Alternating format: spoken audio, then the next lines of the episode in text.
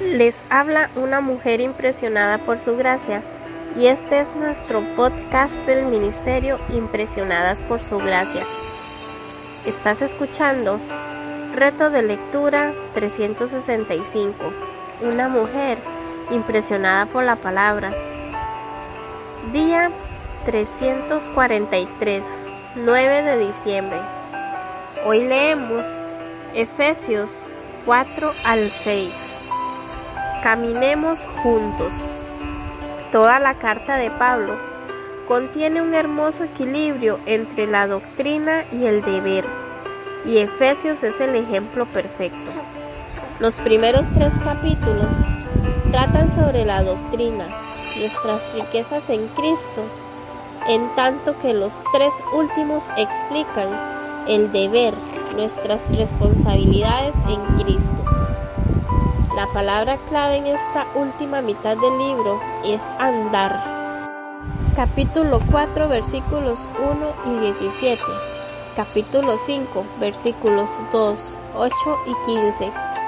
Mientras que la idea clave en la primera parte fue riqueza, en estos tres últimos capítulos Pablo nos insta a andar en unidad. Capítulo 4 versículo del 1 al 16. Pureza capítulo 4, versículo 17 y capítulo 5, versículo 17. Armonía. Capítulo 5, versículo 18 y capítulo 6, versículo 9. Y victoria. Capítulo 6, versículos del 10 al 24. Estas cuatro maneras de andar hacen un paralelo perfecto con las doctrinas básicas que Pablo nos ha enseñado en los tres primeros capítulos. Antes de ver esta sección en detalles, debemos notar dos palabras importantes en el versículo 1, pues y ruego. La palabra pues indica que Pablo basa su exhortación al deber en las doctrinas enseñadas en los tres primeros capítulos. Romanos capítulo 12, versículos 1 y 2 son versos paralelos. La vida cristiana no se basa en la ignorancia, sino en el conocimiento. Y cuanto mejor comprendamos la doctrina bíblica, más fácil será obedecer los deberes bíblicos. Las personas que dicen, no me hable de doctrina, déjeme vivir la vida cristiana a mi manera.